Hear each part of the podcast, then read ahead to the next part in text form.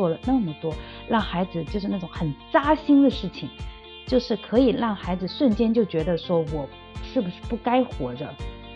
其实孩子会否定自己，这个嗯，沟通是很重要的。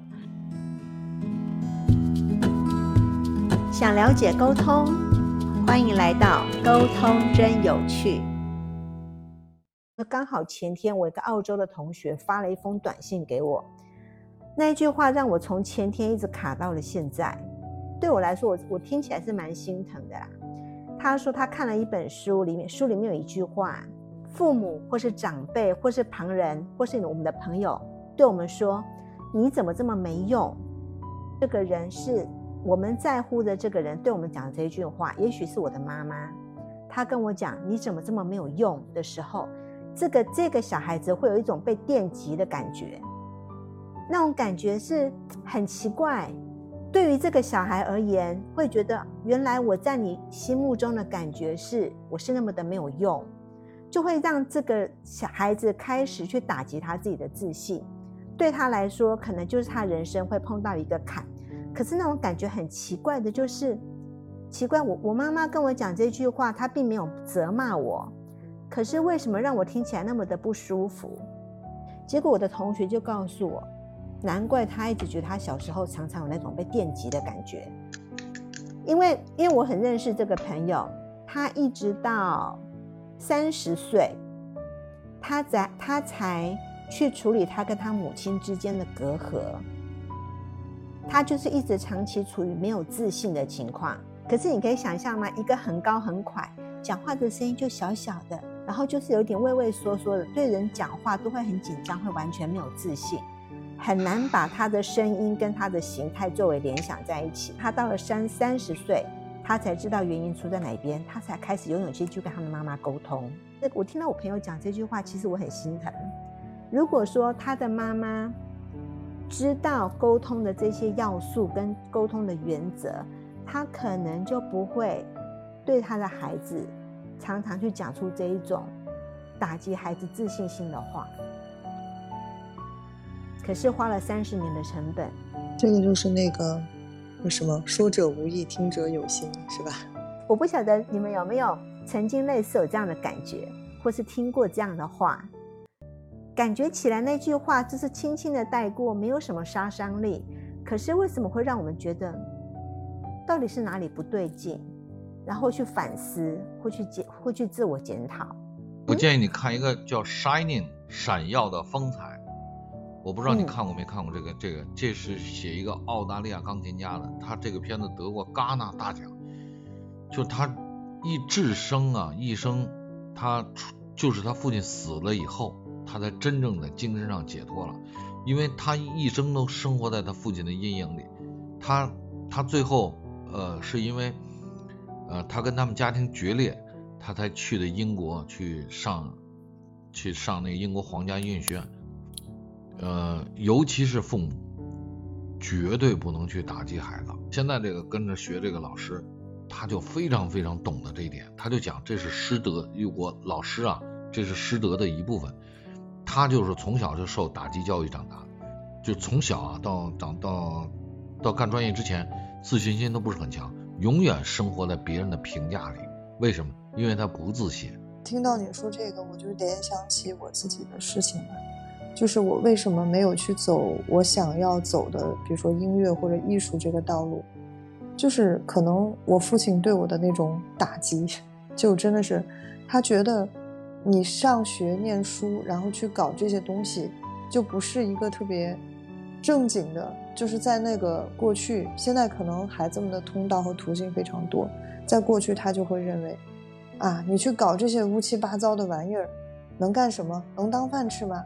然后他就会让你去正常的去学一个什么工科啊这样子的，或者你哪怕再不济，你学个文科，然后也不能去搞艺术这个事情。父母的言语对孩子的影响嘛，好多人都在讲说，其实沟通的方式不对嘛，就说是一种暴力的沟通和嗯不带言语嘛，这种其实对孩子，不管是对孩子还是我们对我们大人啊，其实都是非常不利的。但是有时候在这个过程中，有很多人是无法明白这一点的。只有就是那个后果很严重了，才会不得不使人去改变。因为我有接触过这样子的一个家庭的例子嘛，他就是嗯，原先他觉得不当回事儿，就这样这样子负面的言语他不当回事儿。等到那个男孩子就长大了，然后变得很反叛、很叛逆的时候，他才觉得说我之前那个。好像真的晚了，因为你在否定他的时候，孩子就认为了自己是那个负面的那个词，然后他就给自己设了一些，就是他给自己也树了一个人设，是那种呃不好的或者说是不良的。那这样子的话，他就很大的一个枷锁。然后等到后来，他们就是说很闹了很大的事情，孩子在学校里都开始动刀的时候，家长才才意识到说原来。经过心理医生的疏导和沟通，他才意识到，原来我之前做了那么多，让孩子就是那种很扎心的事情，就是可以让孩子瞬间就觉得说我是不是不该活着。其实孩子会否定自己，这个嗯，沟通是很重要的。嗯，他是这样，就是说实际上，嗯，你最亲的人如果跟你说的这些话是表示。你最在意的人，呃，你最在，因为他说的话你最在意，为什么？因为你更注重。如果一个没有关系的人跟你说这些话的时候，你你不会在意的，因为这个人跟你没有关系嘛。假如说你在父母眼中，尤其孩子就是这样，你在父母眼中，你如果觉得让他觉得你很没出息，他他觉得自己的人生都很失败。什么样的人对对于你说话很重要？一个是你的亲人，还有一个就是你特别崇拜的人。你比如说。呃，我罗叔说我哈，我就特别信服。为什么呀？我我很信服他的各方面的专业能力，呃，所以他有时候指出我的问题，我就能听进去。啊，一个就是说，呃，但是罗叔是一个情商非常高的人，他不会贬损你，啊，不会说，呃，就是有歧视性的言论，这是绝对不会的，他绝对不会的。一个情商高的人是绝对不会这样说话。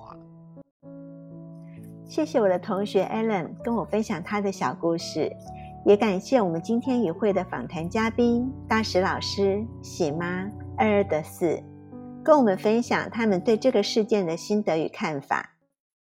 非暴力沟通的创办人马歇尔·卢森堡认为，暴力不只会发生在肢体冲突上，还会在我们的日常对话中出现，根源在于我们忽视彼此的感受及需要。